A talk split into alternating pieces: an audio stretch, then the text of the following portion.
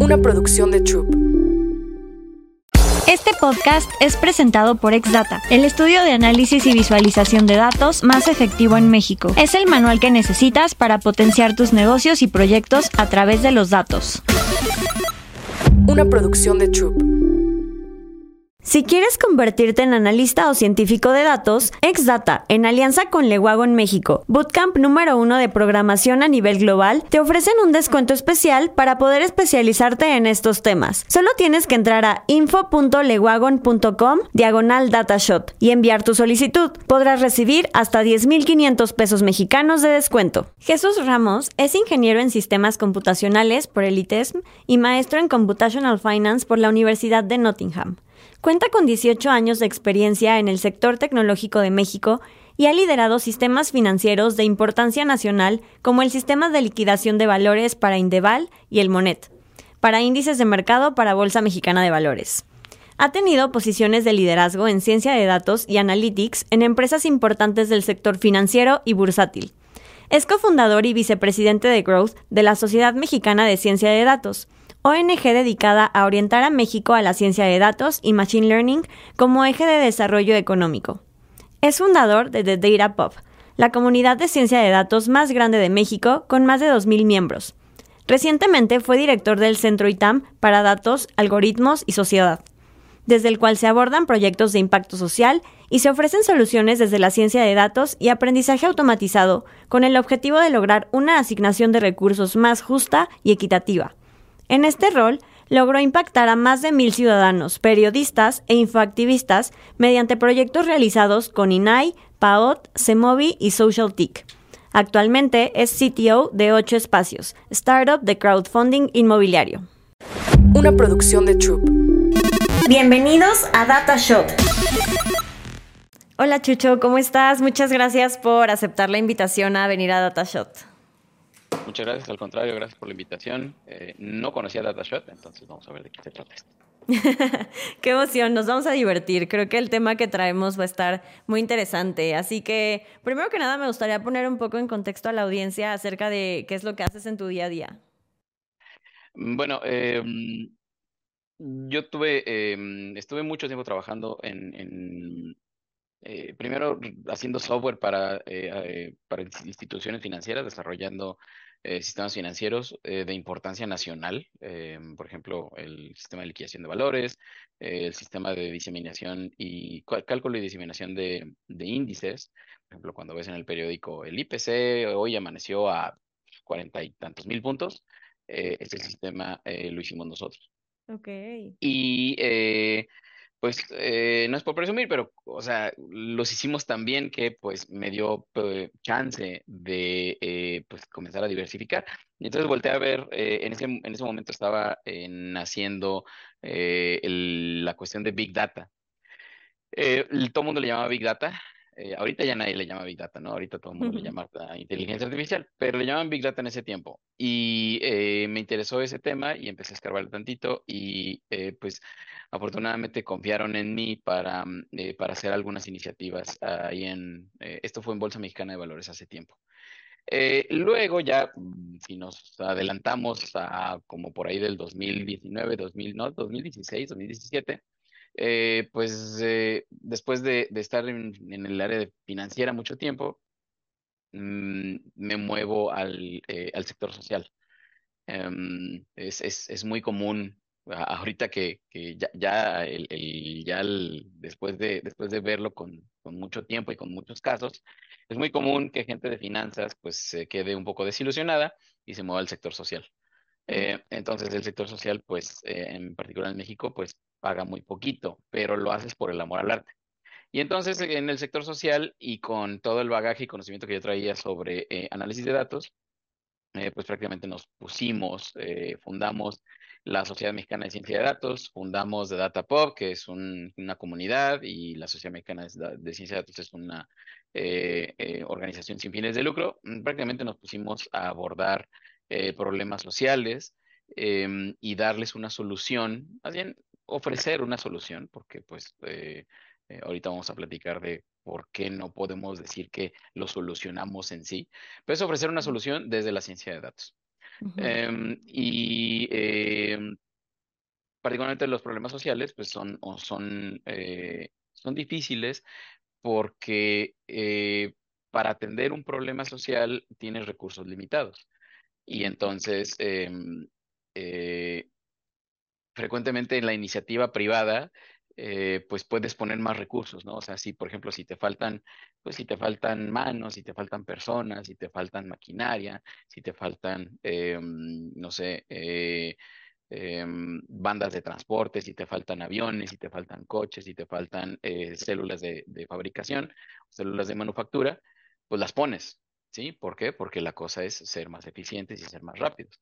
Pero en los problemas de índole pública, pues no puedes hacer eso, ¿no? O sea, tienes, em, los presupuestos se diseñan en cierto momento del año, los ejerces, compras N patrullas, compras siete patrullas, compras, contratas a siete inspectores, por ejemplo, em, abres eh, cuatro centros de atención y no puedes abrir más. Y entonces, pues con esos tienes que darle, em, darle servicio al resto de la gente. Entonces, con eso, eh, esa es la gran diferencia de los, eh, los problemas sociales. Y entonces, para contestar tu pregunta de a qué me dedico al día a día, eh, ahorita en la fase en la que estamos en la Sociedad Mexicana de Ciencia de Datos, prácticamente es, comienzo mi día pues prácticamente contactando agencias de gobierno y organizaciones sin fines de lucro para poder explorar y poder platicar con ellos si tienen em, evaluando de manera muy, muy somera sumadores de datos. Eh, mis preguntas es, em, bueno, antes hago mi tarea, o sea, me entero de qué hacen, este, eh, qué es lo que, cuál es el espacio que ellos llenan. Eh, recordemos que las organizaciones no gubernamentales llenan un espacio que, las, que los gobiernos o no pueden o no tienen las herramientas para cubrir. Entonces, eh, me acerco, a, hago mi tarea, me entero de qué van, qué es lo que hacen, y luego me acerco a ellos, eh, primeramente para ver si tienen eh, datos, y luego para ver sus retos operativos, ¿no? O sea, cuáles son las decisiones que más se tardan en, tomar y si las pueden tomar mejor. todo esto, toda esta conversación debe de evolucionar, deben de, debemos de tener varias pláticas para poder llegar a un proyecto. Y es un proyecto que nosotros formulamos. Em, les proponemos este proyecto y cuando ellos, eh, si ellos aceptan este proyecto, entonces nos, eh, nos volteamos con diferentes asociaciones y diferentes organismos frecuentemente internacionales para buscar el fondeo de, eh, para ejecutar este proyecto.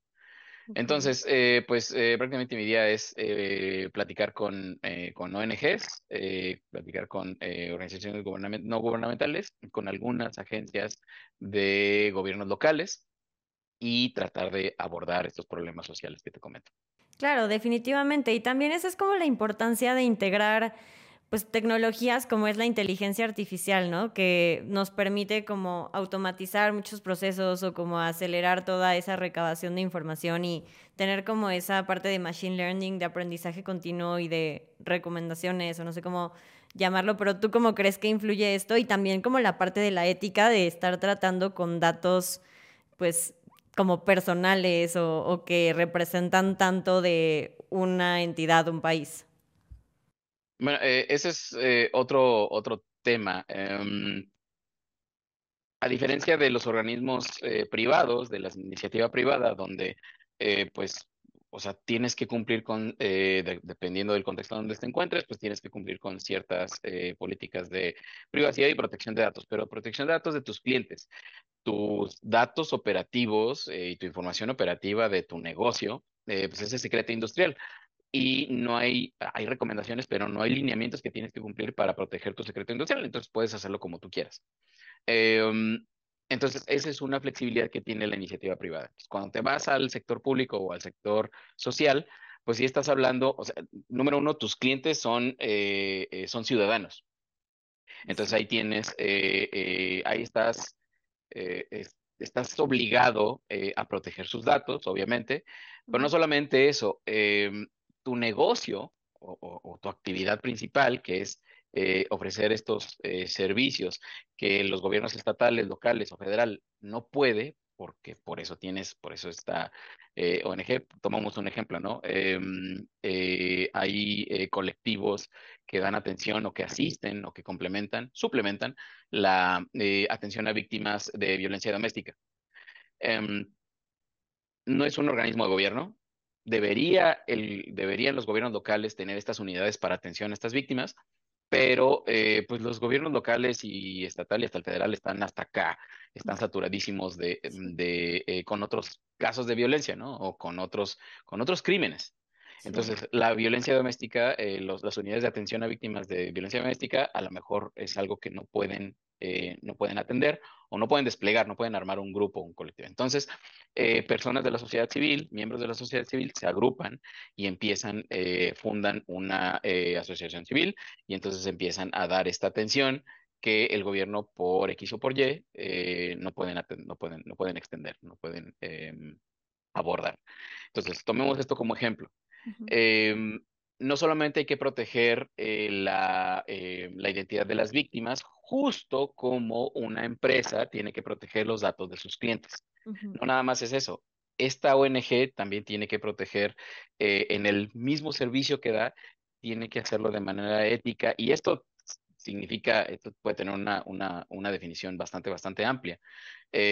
Pero eh, tiene que ir adaptada al contexto. Entonces, en esta eh, organización de atención a víctimas de violencia doméstica, que, estamos teniendo como ejemplo, lo que tienen que observar es, en la oferta de su servicio tienen que cuidar, no revictimizar, em, tienen, que, em, eh, tienen que integrarse ellos, por ejemplo, con, con bases de datos de em, de las secretarías o de las agencias de seguridad pública, porque de la violencia doméstica, pues, a lo mejor puede de ahí pasar eh, a, una carpeta de investigación.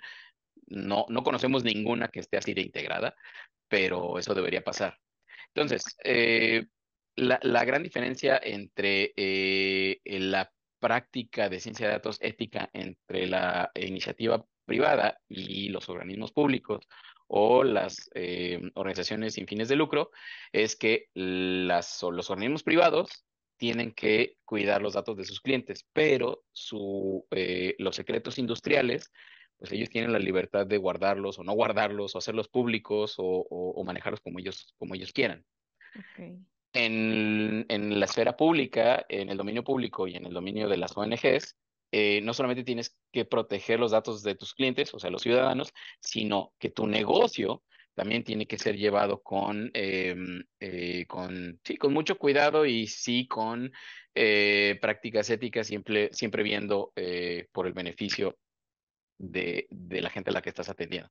Entonces, tu, secreto industrial, pues no es secreto, ¿no? O sea, para, para empezar, podría ser público, pero no solamente eso, sino eh, también debe estar bajo el escrutinio, em, bajo el escrutinio de, de lo que significaría eh, atender a una persona de manera humana, de manera eh, ética en este caso, en el ejemplo que estamos manejando de, esta, de este organismo de em, atención de víctimas de violencia doméstica, es, pues, por ejemplo, una de tantas o pocas, pocas de, de, todo lo que tienen que cumplir, pues el ejemplo es no revictimizar, em, tener, eh, eh, dar acompañamiento para que se abra la carpeta de investigación em, y ese tipo de cosas, por ejemplo. Esa es la diferencia entre una y otra. Ok.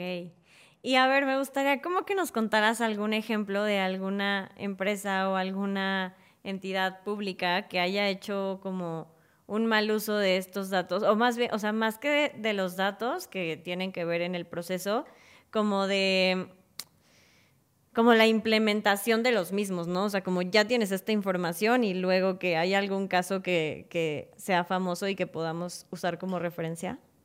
Más que famoso, les puedo eh, contar de uno muy, muy cercano a casa. No, no puedo dar muchos detalles, pero eh, en la Sociedad Mexicana de Ciencia de Datos, pues prácticamente colecciona estos, em, colecciona eh, estos casos de, de, em, de, mal uso. Nosotros lo llamamos machine, learn, machine learning malpractice.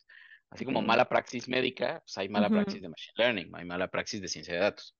Em, les puedo contar uno, el más reciente, eh, y, el, y uno muy cercano a casa. No puedo dar de nuevo muchos, eh, o sea, detalles eh, completos, em, un, em, precisamente una, eh, una, una agencia de un gobierno local em, de un estado del Bajío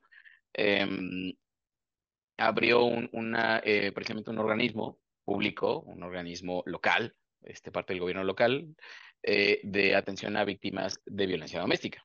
Justo eso pasó.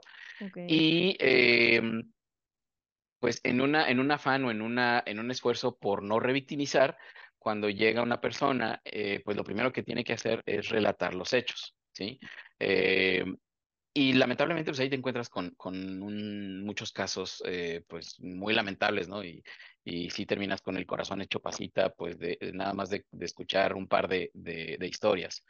Em, pero lo fundamental de eso es que una vez que dices tu historia, debemos evitar que luego la víctima vaya a la Secretaría de Seguridad Pública, porque de nuevo, este organismo no es, no, no es un no tiene, no está facultado para eh, admitir denuncias. Este organismo nada más está dando acompañamiento, está dando apoyo psicológico. Entonces, la víctima tiene que ir a la Secretaría de Seguridad Pública de nuevo pa- y, y de nuevo contar su historia. Esto es revictimización. Y es algo que se debe evitar, la revictimización, es decir, que cuentes tu historia una y otra y otra y otra y otra Sí. vez. Es algo que debemos evitar porque es parte de la atención psicológica, ¿sí? Cuando la cuentas una y otra y otra y otra vez, eh, ah, pasan, pasan ciertas cosas donde se puede perder información o eh, inclusive puede causar pues daño psicológico eh, difícil de reparar. Entonces, eh, esta agencia lo que hizo fue, pues mejor te lo grabo y luego hago transcripts. Entonces te grabo en audio y luego hacemos, em, eh, lo transcribimos con sistemas de speech to text y eso es lo que ingresa a la carpeta de investigación. Y entonces ya te acompaño y ya nomás, en vez de relatar de nuevo tus, em, tus, em, tus hechos, eh, una y otra vez. sucedió, Ajá, entonces nada más llevamos eh, pues el transcript. Aquí está el transcript, nosotros ya levantamos los hechos. Aquí está el transcript, que se abra la carpeta de investigación. Em, llegó el momento de que este organismo escalara su tecnología, o sea, hicieron unas pruebas con eh, ciertas tecnologías eh, open source, como siempre lo hacen los organismos públicos. Em, llegaron a, cierto nivel de desempeño, los transcripts eran más o menos aceptables, pero luego cuando lo quisieron utilizar para todas las víctimas que llegaban, eh, es decir, cuando el problema lo quisieron escalar, ya no, em, eh, la solución que ellos estaban probando ya no empezó a dar buenos resultados. Entonces los transcripts eh, ya no eran lo suficientemente fidedignos para como llevarlos así como se levantaron, así llevarlos a la Secretaría de Seguridad Pública. Entonces, em, em, contratan a, a- a una empresa y esta empresa pues ofrece una solución basada en soluciones comerciales. Y, y la solución no escala, ¿no? Entonces, eh, o sea, la, la solución que hicieron con open source no escaló y la solución que ellos compraron a una empresa tampoco escaló. Eh, y el problema era eh, la, la, eh, precisamente la, la transcripción de, de voz a texto eh, no era, no era, no era muy exacta. De hecho, no era nada exacta. Entonces, eh, al estar diagnosticando el problema, esta empresa eh, le dice a, los responsables de la agencia, eh, nosotros lo que necesitamos para poder subir la precisión de estas, de esta detección de palabras y poder transcribirlas correctamente, es dividir la entrevista en secciones. Y no solamente eso, sino em, detener la narrativa, o sea, haz de cuenta que, mm, haz de cuenta que yo estoy narrando mis hechos y luego me van a detener y me dicen, espera, ¿qué, qué dijiste acá? Eh, Ok. y luego además, este, eh, por ejemplo, digo, no, pues es que, eh, eh, no sé, mi, mi, eh, mi pareja me golpeó con, con un bat y entonces, este, yo te detengo y me dices, ¿con un bat o con un tubo? Entonces, eso es lo que buscaba la empresa, ¿no? La empresa buscaba modificar el proceso para ajustarlo a la tecnología. Y eso es un, un error eh, garrafal, eso, eso es un, un, eh, o sea, sí nos molestamos bastante y sí este, eh, remarcamos ese error bastante a profundidad, este, los levantamos mucho polvo, porque pues esta empresa está totalmente desconectada del contexto. Esta, esta empresa estaban Eh, eh, imagínate una bola de, perdón, y sí voy a, voy a, este, voy a tirar algo de tierra para arriba. Em, imagínate una bola de ingenieros que nunca han, su- nunca han tenido enfrente un caso de violencia doméstica, eh, que nunca, eh, una bola de ingenieros socialmente torpes, porque muchos lo somos, em, haciendo recomendaciones y tratando de cambiar un proceso tan delicado como la recopilación de hechos de una víctima de violencia doméstica. Entonces, es completamente inadmisible su, su, eh, eh, lo que ellos, lo que ellos buscaban. Y tuvimos que decirle, ¿sabes qué? O sea, número uno, no puedes dividir la entrevista en secciones. La idea de la atención psicológica es que llegue la víctima y empiece a, o, o se abra, se abra completamente. Mm, Y, to- y todo lo que diga es válido y todo lo que diga debemos de recolectarlo. No podemos decir, a ver, introducción. Este, necesitamos que, eh, o sea, comienzan con unas preguntas, pero luego, así como tú y yo, luego las preguntas se convierten en conversación sí. est- estos cuates buscaban que nunca existiera esa conversación, que siempre fuera un cuestionario. Eh, no solamente eso, sino buscar eh, interrumpir repetidamente a la víctima eh, para poder eh, corroborar cierta información. Y todo esto era para etiquetar sus palabras, porque ellos no podían hacerlo, ¿no? Entonces, eh, lo que te quiero decir con esto es la desconexión de los que saben utilizar la tecnología para da- brindar una solución y el pro y, el contexto del problema. Esa desconexión es algo, es un problema que sucede en todos lados y es el origen de muchísimas broncas, muchísimas faltas de ética, muchísimas faltas, eh, mm, muchísimos errores eh, que comete eh, que, comete la inteligencia artifici- artificial o que comete el aprendizaje automático pero pues claro. este error, este error tiene una- un origen y el origen es precisamente esta desconexión. Eh, muchos de nosotros, eh, como ingenieros, pues somos tecnólogos y no pensamos ni por aquí, ni por aquí nos pasa eh, las implicaciones sociales o ni siquiera el contexto del problema que queremos supuestamente mejorar. Sí, está cañón, porque pues, o sea, al final estás lidiando con humanos y con emociones y con problemáticas reales, entonces no es así de que, ah, sí, pues programo esta tecnología y ya está, que corra y todo bien, ¿no? O sea, sí hay muchos factores que en el momento influyen y que es como, ah, ok, esta variable no la, no la habíamos considerado, pero pues ahí, ¿cuál es la, la forma más efectiva de lidiar con eso? O sea, ahorita creo que hay mucho no sé, como mucha incertidumbre o mucho temor de que, ay, la tecnología me va a quitar mi trabajo, bla, bla, bla. Pero luego vemos este tipo de casos donde dices como, imagínate que una persona no se dé cuenta de, de estos errores que están apareciendo en el proceso, pues no puedes dejar que las cosas sigan avanzando y que esto cada vez se haga más grande. Entonces, ¿tú qué opinas al respecto? Sí, eh, hay, hay ahorita, eh, y ahorita seguramente vamos a abordar el tema de eh, los, eh, Large Language Models, los LLMs, como GPT, Chat GPT, este, em, hay otro que es, no me acuerdo, hay, hay, hay ya muchísimos, Entonces ahorita seguramente vamos a hablar de eso, pero eh, hay mucho temor de em, em, precisamente que te van a quitar el trabajo, etcétera, ¿no? Este, eh, de eso estamos hablando de modelos generativos. En general, la ciencia de datos y, en particular eh, el aprendizaje automático está hecho para eh, está hecho para automatizar decisiones operativas. Decisiones estratégicas, es decir, eh, por ejemplo, em, de nuevo, vamos a tomar esta- este organismo de atención a, a víctimas de, de violencia doméstica. Em, las decisiones operativas que se toman día a día, por ejemplo, em, eh, a un, eh, qué tipo de atención darle a una eh, víctima, ¿no? Si nada más necesita, como dicen, como le llaman los gringos, counseling, o sea, necesita nada más platicarlo y, y- y que, desa- que se desahogue y luego llevar su caso a la Secretaría de Seguridad Pública, o necesita eh, una intervención psicológica más profunda, ¿no? Necesita terapia Sí. bueno, todos necesitamos terapia, ¿no? Todos los que vivimos en ciudad necesitamos terapia, pero esa persona necesita una- un tipo de terapia em, o inclusive necesita eh, hospitalización o inclusive necesita salirse de su casa. ¿Por qué? Porque esta es la quinta vez, sexta vez que viene y si regresa a su casa, a lo mejor ya no sale de ahí, nunca. Eh, entonces, eh, ese tipo de, de- de- de intervenciones o de ese, ese tipo de decisiones operativas, mm, el aprendizaje automático nos ayudaría eh, mucho mm, eh, con eso, ¿no? Entonces, se recoge la, la narrativa de la víctima se le eh, se llenan, se capturan algunos datos. Por ejemplo, la víctima viene con golpes visibles, viene sangrando, viene con fracturas. Entonces, con eso, por ejemplo, podemos clasificar qué tan grave es la violencia que está sufriendo en esta entrevista que le estamos haciendo. Y con eso, eh, meterle un modelo de Machine Learning y que el modelo de Machine Learning te diga, ¿sabes qué? Estos, eh, esta, esta, esta, víctima sí necesitas llevarla al hospital o necesitas resguardarla para que no regrese a su casa, em, aparte de todo lo que haces, ¿no? Aparte de recogerle su testimonio y armar la carpeta de investigación.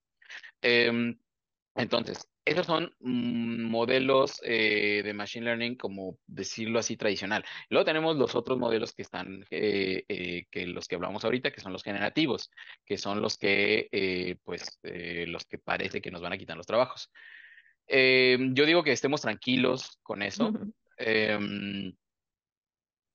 los modelos que acabamos, que, te acabo de platicar, los que son de Machine Learning, como por decirlo así, tradicional, o que son para eficientar decisiones operativas, eh, esos, esos no nos van a quitar los trabajos. Esos al contrario, esos van a eh, permitir que hagamos cosas, que hagamos el bien más rápido y a mayor escala. ¿Sí? Si están hechos de manera ética y, todo lo que platicamos, ¿no?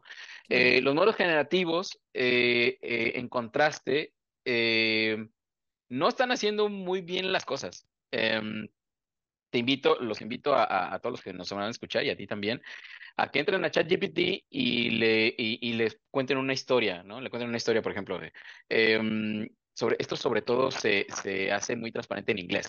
Entonces, en inglés, pues no hay, eh, no hay artículos, ¿no? No hay el, la, este, ese tipo de cosas, ¿no? Todo es the. Entonces, eh, eh, le meten un texto diciendo, em, the doctor The Doctor em, y eh, fue por su hija, fue por su hija a la escuela em, y, eh, y luego eh, la mm, y luego el carro se, se, se, desvieló y entonces em, and then she got off the car o got out of the car. Entonces le metes ese texto y luego le preguntas a ChatGPT o a cualquier modelo de, eh, eh, modelo de lenguaje a gran escala, le preguntas, eh, ¿quién se bajó del, carro? Recordemos que cuando dijimos que, el que se bajó del carro fue un she, entonces lo que hace ChatGPT es decirte, la hija fue la que se bajó del carro. Sí. Y entonces esto indica que es, es, imposible para ahorita, para ChatGPT, eh, asociar que un she era el doctor o la doctora. en español, en español no podemos hacerlo. En español es muy evidente porque tenemos artículos, pero en inglés no. Y entonces hay varios ejemplos ahorita eh, rondando en internet donde estos párrafos que pueden ser medio ambiguos, eh, ChatGPT desambigúa completamente asignando la profesión, una profesión que tradicionalmente y malamente se, se asigna a los hombres, se lo asigna en automático a los hombres. ¿Y qué, qué nos dice esto? esto nos dice pues, una bola de cosas, ¿no? Primero que pues eh, estos, estas tecnologías em, no podemos dejarlas como al aire libre, no podemos dejarlas que actúen sobre la realidad solitas. Nos tenemos que poner nosotros como humanos entre la salida de estos lenguajes, de, eh, de estos modelos de lenguaje a gran escala y la realidad. ¿Por qué? Porque están entrenados con eh, datos del Internet. Y el Internet es un reflejo de nuestra sociedad. Y nuestra sociedad, pues, eh, llevó, tuvo pues, prácticamente 200 años de ser eh, patriarcal, todavía lo es en muchos, en muchos países, de ser patriarcal, de ser machista, de... Em, o sea, todavía, este, todavía hace 10 años teníamos programas de comedia en la televisión abierta profundamente machistas. Y esa información se alimenta en estos lenguajes de gran escala y forma parte de eh, su entrenamiento. Entonces, en ese sentido, eh, estos lenguajes, estos eh, modelos generativos van a equivocarse bastante. Mm, y son muy, es muy entretenido, pues, este, probarlos y, y, picarles así su interés y todo eso.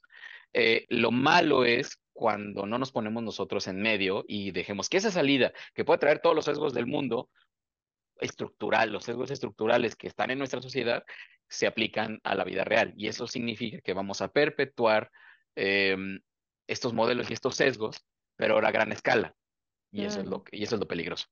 Ok, considerando todo esto, es que sí, eso es, es, muy importante porque creo que las nuevas generaciones, o sea, quienes están ahorita en la universidad, por ejemplo, utilizan mucho estas herramientas para aprender, ¿no? Para, como para generar contenidos nuevos o para resolver ciertas preguntas. Y si estos, estas herramientas, estos sistemas te están dando como ese tipo de información, pues creo que sí es algo importante como considerar que todavía existen todos estos sesgos y como consideraciones en cuanto a lo mejor discriminación, racismo, o sea, como algunos temas que todavía no están tan pulidos. ¿Cuál sería la mejor forma de como erradicar un poco eso o de tomar las consideraciones necesarias para que esto no, no escale un poco más?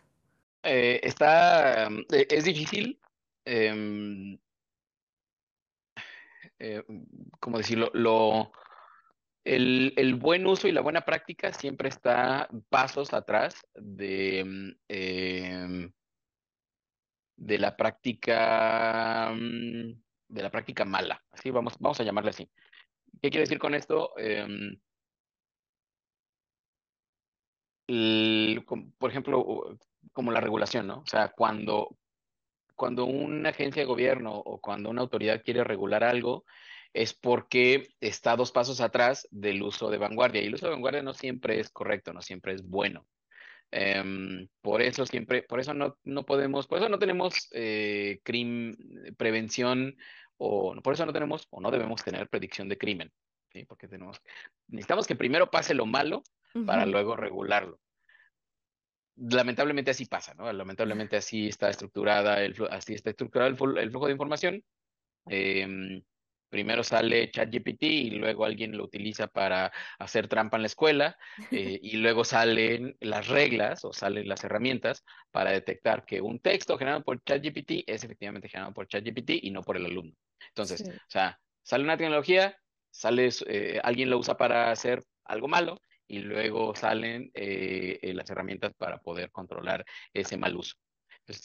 lamentablemente siempre es así. Y en particular, para, eh, en el escenario que me planteas de, eh, por ejemplo, en educación secundaria, en educación preparatoria o inclusive en universidad, o sea, cómo evitamos que el abuso de ChatGPT o de GPT en general o de cualquier eh, modelo de lenguaje a gran escala provoque que tengamos, por ejemplo, abogados menos hábiles para, em, para em, en su trabajo, abogados menos hábiles para argumentar.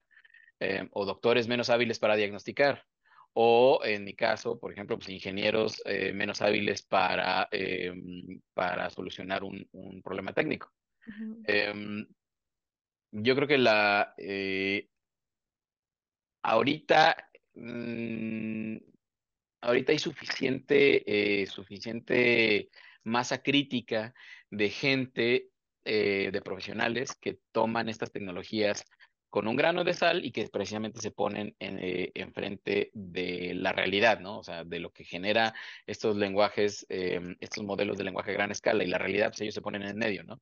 Eh, entonces, o sea, tenemos abogados que eh, están interactuando con estos modelos, eh, tienen una respuesta y ellos desmenuzan la respuesta, ¿no? Ellos eh, eh, cuestionan y empiezan a argumentar con la respuesta, ¿no?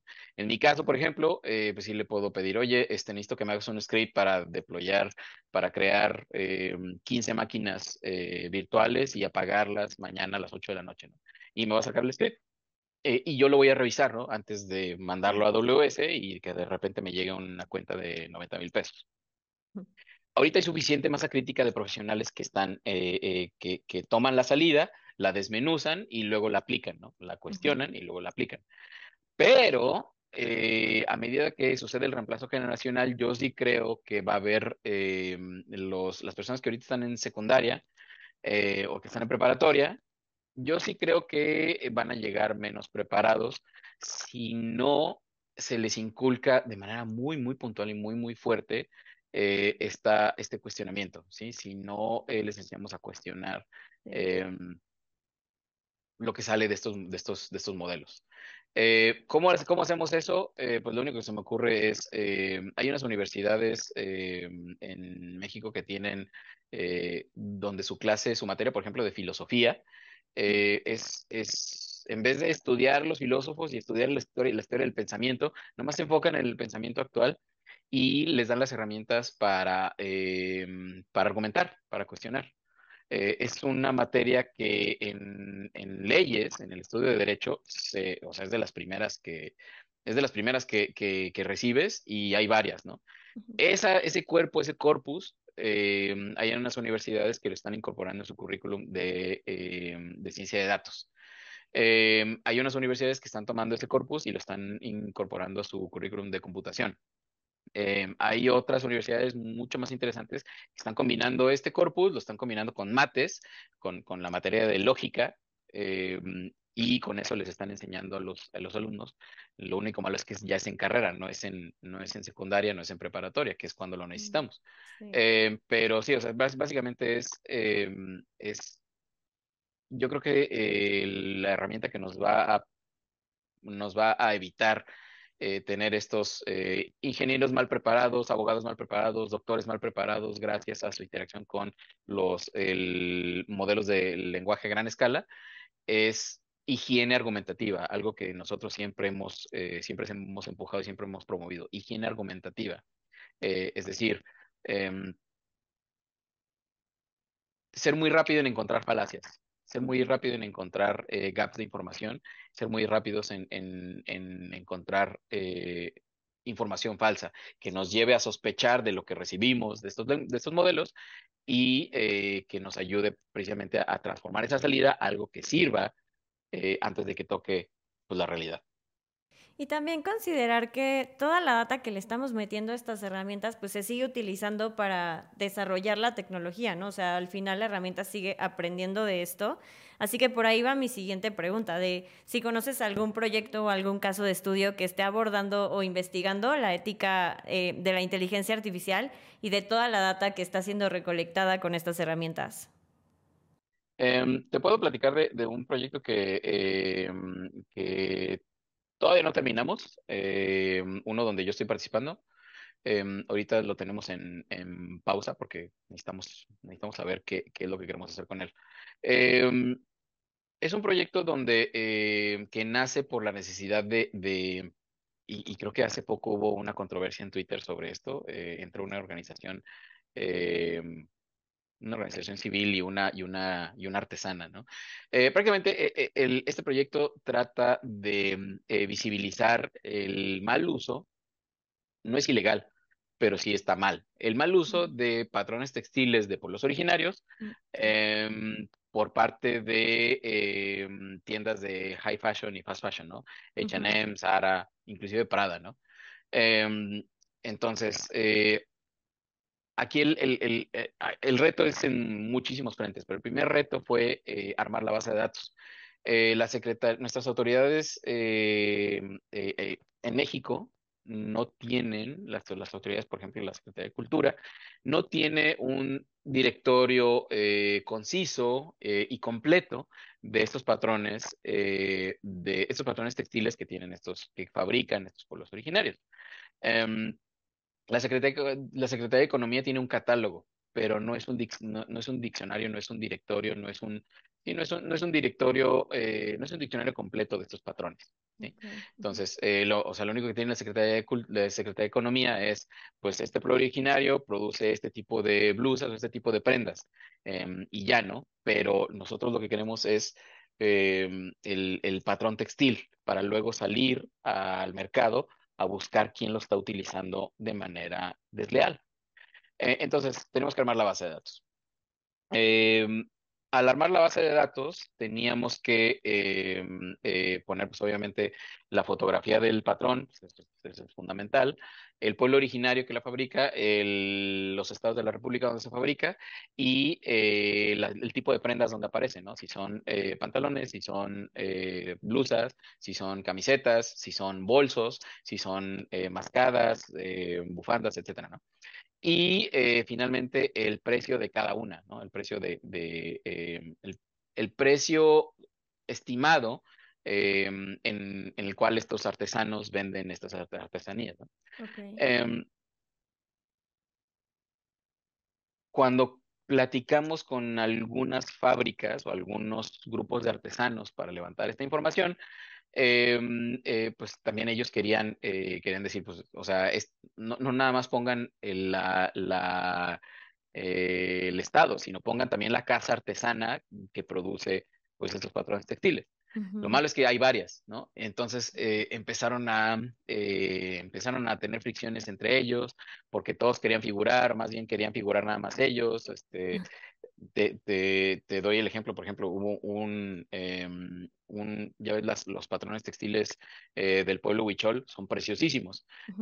a quien, a la casa artesana a la que nos acercamos, pues ellos querían, y, y, son grandes, ¿no? Este, ellos querían figurar en nuestro diccionario, en nuestro, diccionario, y eh, había otras tres casas que nosotros estábamos en contacto y, nos, y, le empezaron a le empezaron a tirar tierra, ¿no? Me dijeron, no, es que esos, esos patrones no los copian.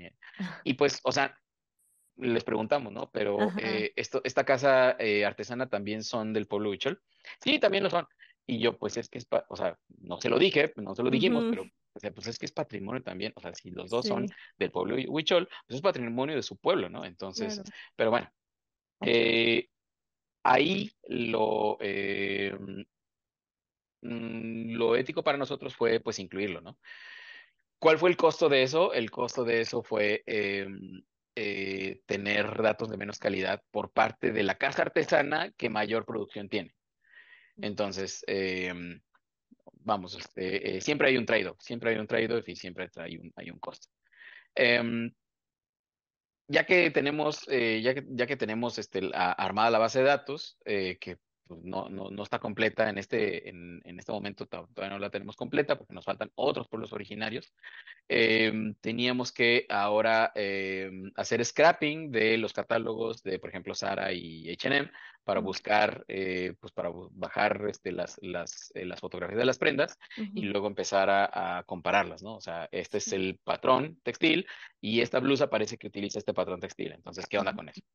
Em, las implicaciones eh, éticas de, eh, de, esta recolección de información, de los contraejemplos, eh, fue que hay algunas, ya ves que cuando entras a un sitio web te dice, este, aquí están la política de cookies y aquí están nuestros términos y condiciones. En los términos y condiciones, a veces, los que se ponen más vivos, ponen al final, no, no permitimos la adquisición no lo, no lo dicen así, ¿no? Pero no, no permitimos la adquisición automatizada de nuestros recursos de nuestra página. Básicamente te están diciendo, no, no se vale scrapear nuestra página.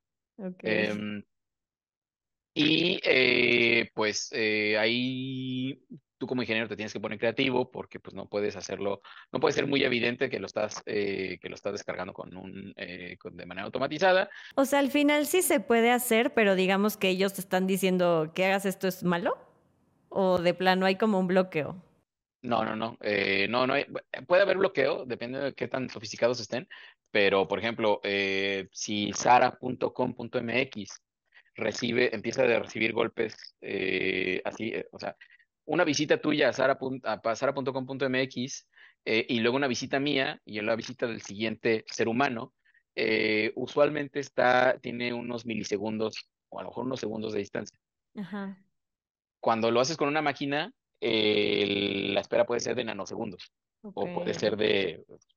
Entonces, eh, el, la tecnología que te sirve la página sara.com.mx eh, puede tener un, un límite, ¿no? Puede decir, oye, me están llegando, eh, me están llegando una bola de peticiones con nanosegundos de, de, diferencia.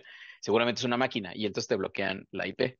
Okay, y entonces, y entonces ya no, ya no te contestan, ¿no?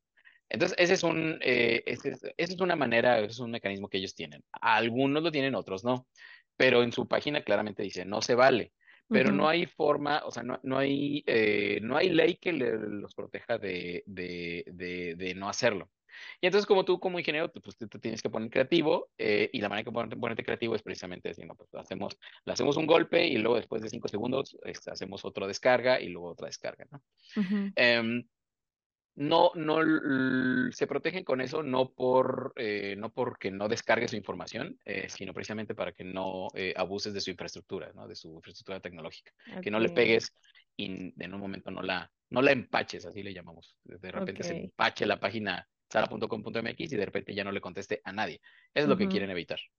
Entonces, pues como ingeniero te pones creativo y empiezas a, a hacer este tipo de cosas. Entonces, em, eh, esa es una implicación ética muy, muy delgadita, pero pues de todas maneras está ahí, ¿no? Y finalmente, en, en, eh, cuando encontramos un match, y también tenemos que hacer el cálculo, ¿no? O sea, mm, ya encontramos un match, es una prenda que vende H&M, que es basada en un, eh, en un patrón Huichol.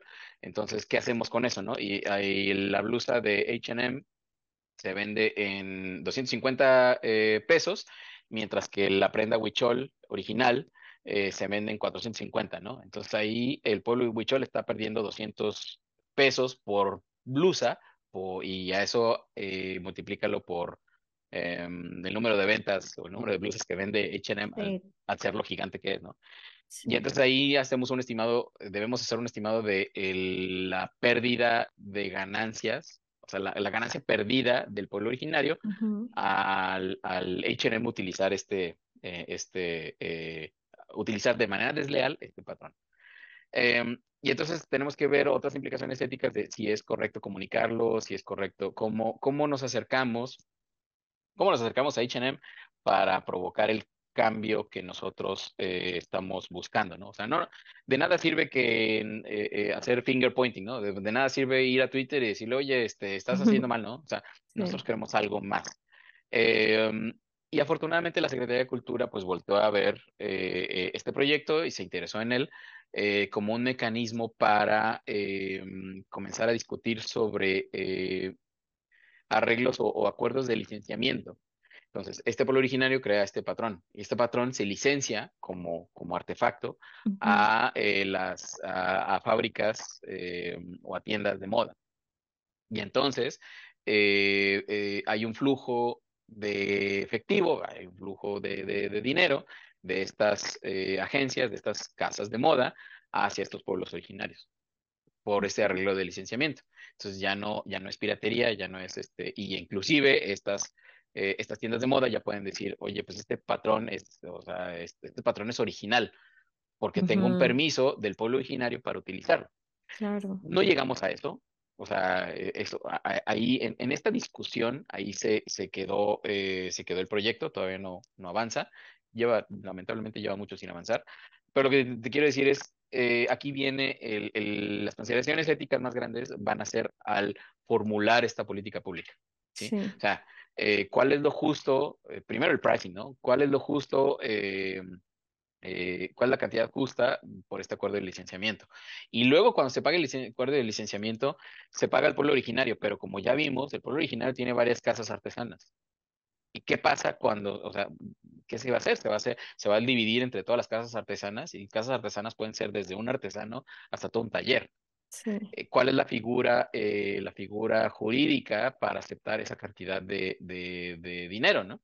Entonces, ah, esas son, eh, esas son pues, preguntas que, que, o sea, si nada más, si nada más tomamos a la casa artesana más grande, vamos a dejar eh, fuera las, eh, a las chicas. Y entonces no va a ser un, acuerdo justo. Si nada más nos vamos con las chicas y dejamos la grande, vamos a dejar muchos patrones eh, fuera del cobijo de esta política pública y pues al amparo de estos, de este, de este uso desleal. Entonces, sobre, esta, sobre el diseño de esta política pública, que ojalá pronto lleguemos a esa etapa, cae, cae el grueso de las consideraciones éticas, porque tienes que balancear tienes que ser justo eh, hacia los dos lados. Em, todo eso mientras, eh, pues de nuevo, le ofreces a la ciudadanía, le ofreces, sí, le ofreces a, a, sí, a la sociedad un, un, producto bueno, un producto, un producto nuevo, que además tiene el respaldo, pues, de, de, de las dos entidades, ¿no? De los dos lados. Entonces, eh, eso es un, así como ejemplos como ese, ah, debe haber muchísimos. Cualquier eh, política pública que se quiera desarrollar con datos, eh, pues tiene que haber un proyecto detrás, em, pero ese proyecto pues tiene que ver todas las consideraciones, tiene que ser muy justo. Y al tratar de ser justo, sopesan todas las consideraciones éticas que te puedas imaginar. Ahí está, está cañón, porque hay muchísimos implicados dentro del desarrollo de esto. O sea, no es nada más de o sea, no es, no es cuestión de un paso o seguir ciertos pasos como lo mencionas ahorita, o sea, hay muchas cosas ahí este, muy específicas dependiendo de cada proyecto y donde hay muchísimos involucrados, o sea, en este caso, pues es la parte de eh, gobiernos, de, o sea, es como más del sector público tal vez, pero también todos los talleres, etcétera.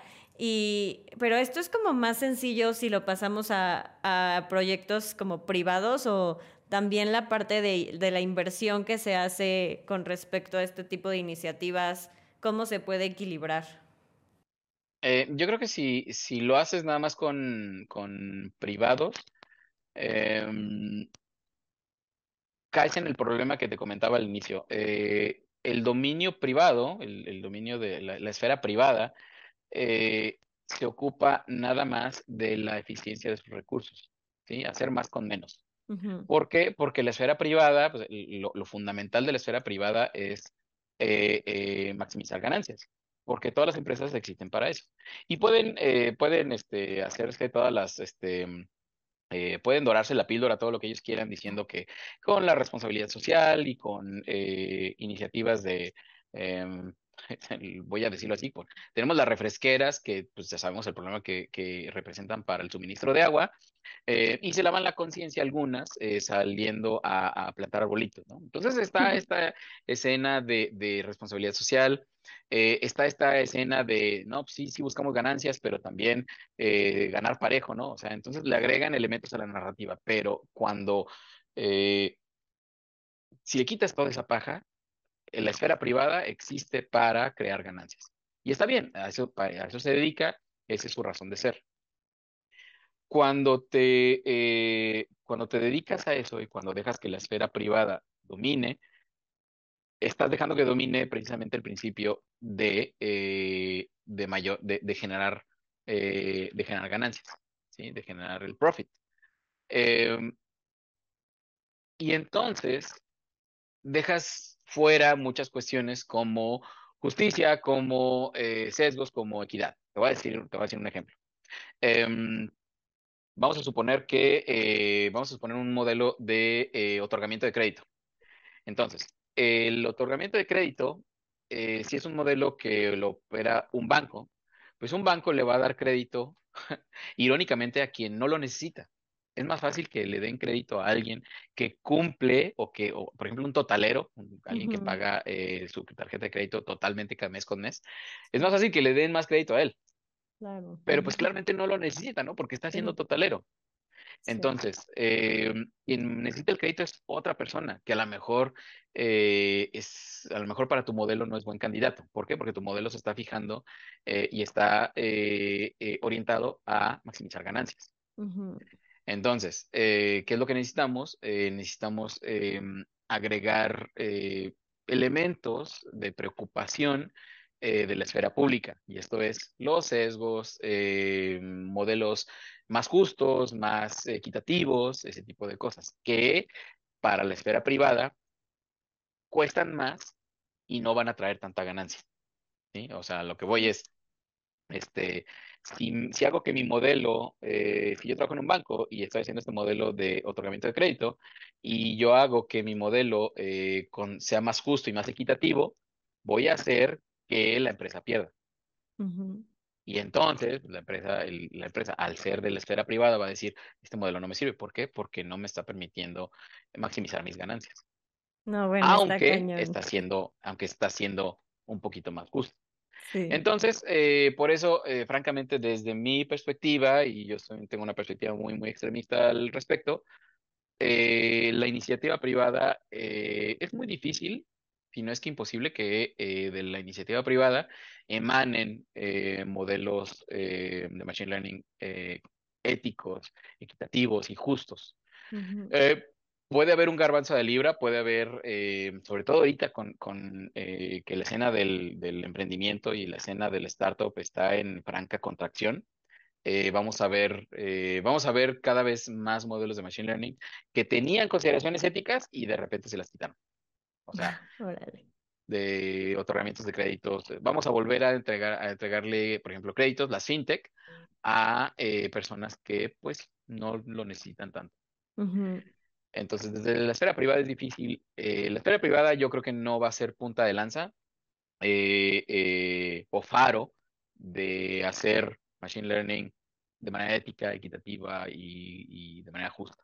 Eso tiene que venir de la esfera pública. Ok. No manches, está cañona. Voy a salir traumada de este episodio. Está, está, no está fácil, la verdad. No, pero bueno, un poquito ya para ir cerrando, ¿qué le recomendarías a las personas que se quieren adentrar al mundo de los datos, pero ya sea desde cualquier área de interés, pero desde una perspectiva ética y segura? Em, yo creo que lo primero, em, lo primero es que se conecten con el contexto. O sea, eh, eh, o sea, te soy franco, yo me he alejado un poco de la, de la escena de ciencia de datos en cuanto a eh, para principiantes.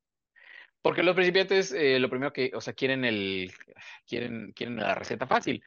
Con lo que hablamos de, de, de ChatGPT, GPT-4 y todos estos mm, modelos de lenguajes a gran escala, o sea, lo quieren, nos están provocando, no solamente, nos van a provocar eh, dentro de unos eh, seis, cinco, seis, siete años, eh, nos van a llenar el mercado de eh, abogados que no saben argumentar, doctores que no saben diagnosticar, ingenieros que no saben resolver problemas.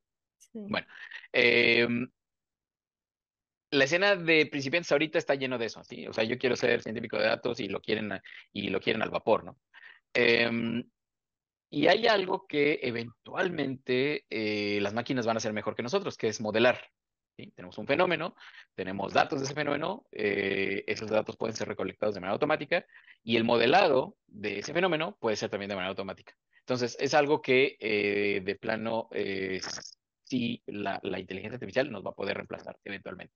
Pero hay una cosa que la inteligencia artificial no nos podrá reemplazar en mucho tiempo y es el reconocimiento del contexto.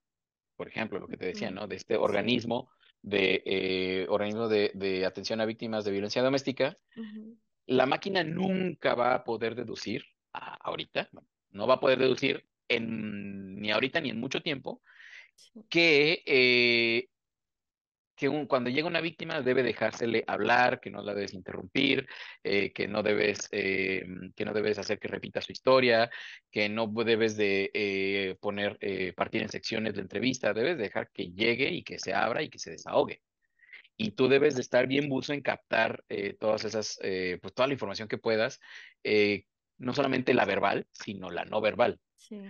Eso es parte del contexto reconocer el contexto y reconocer eh, las partes del contexto que importan, las partes que no importan, eh, eso es algo que eh, la inteligencia artificial todavía no va a poder hacer.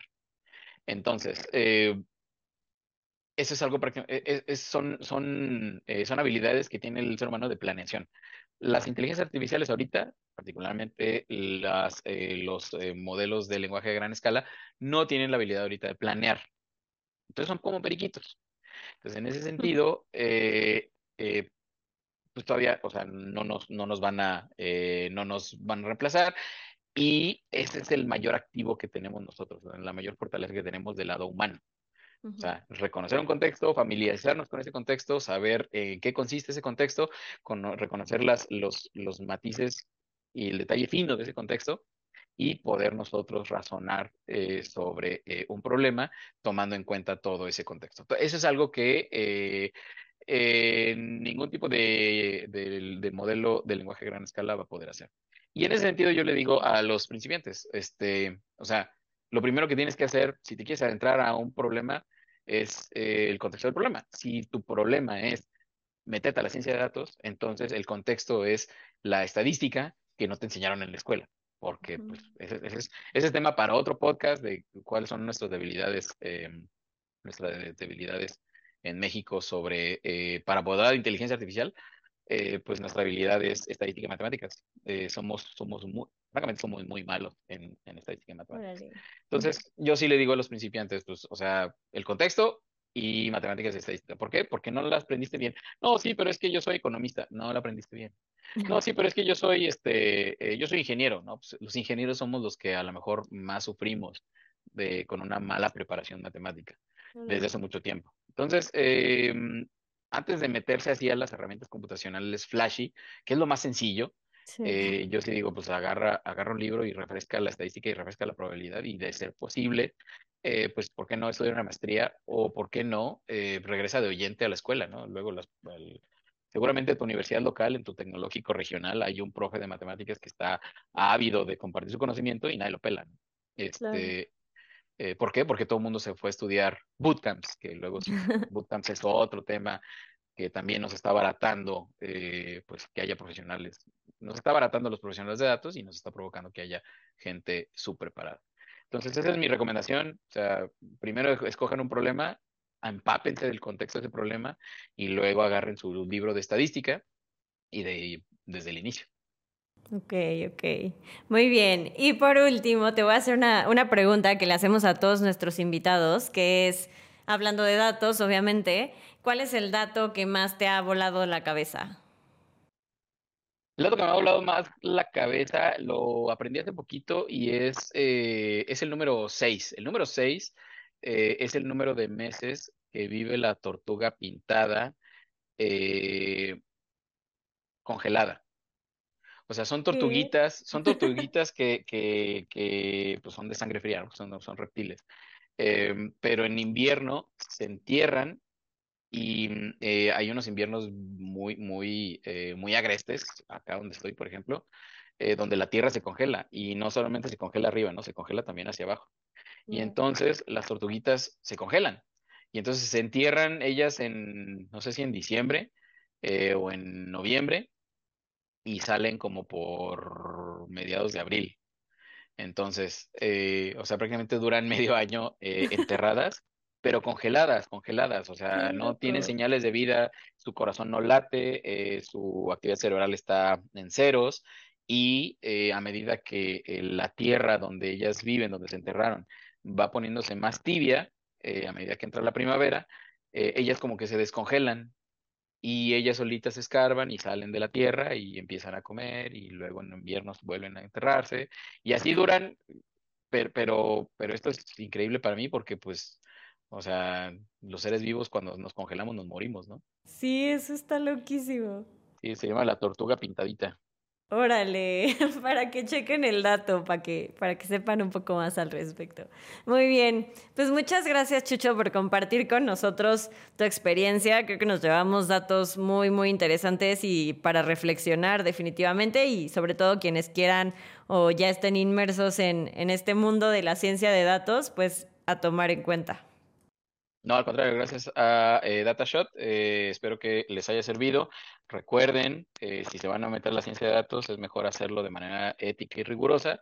Para cumplir lo riguroso, tienen que regresar a la estadística y la probabilidad, y para hacerla de manera ética, tienen que familiarizarse con su, con su contexto. No hay de otro. Muchísimas gracias. ¿Y dónde te podemos encontrar? ¿Por dónde es más fácil contactarte? En, en, Twitter, todavía sigo en Twitter, no tengo palomita azul, nunca la tuve, eh, no voy a pagar por ella, pero pues ahí estoy, estoy como arroba Shusho Ramos eh, con X, X, X, U, X, O Ramos. Em, y ahí me pueden encontrar en Facebook, ahí estoy, pero pues ahí no trato temas de, de este tipo de, de, cosas. Pero por Twitter me pueden encontrar. LinkedIn igual, XU, XO Ramos. Eh, Facebook también estoy por estoy con la misma eh, con el mismo identificador. Entonces, en redes sociales ahí me pueden contactar y podemos platicar lo que quieran. Vale, pues muchas gracias por estar con nosotros en un episodio más de DataShot y nos vemos en el próximo. Comparte este episodio y no olvides seguirnos en todas nuestras redes sociales, arroba datashotmx. Danos 5 estrellas en Spotify para que más personas nos encuentren y sigamos transformando datos en activos. Yo soy Lilian Cuesta y nos vemos en el próximo episodio.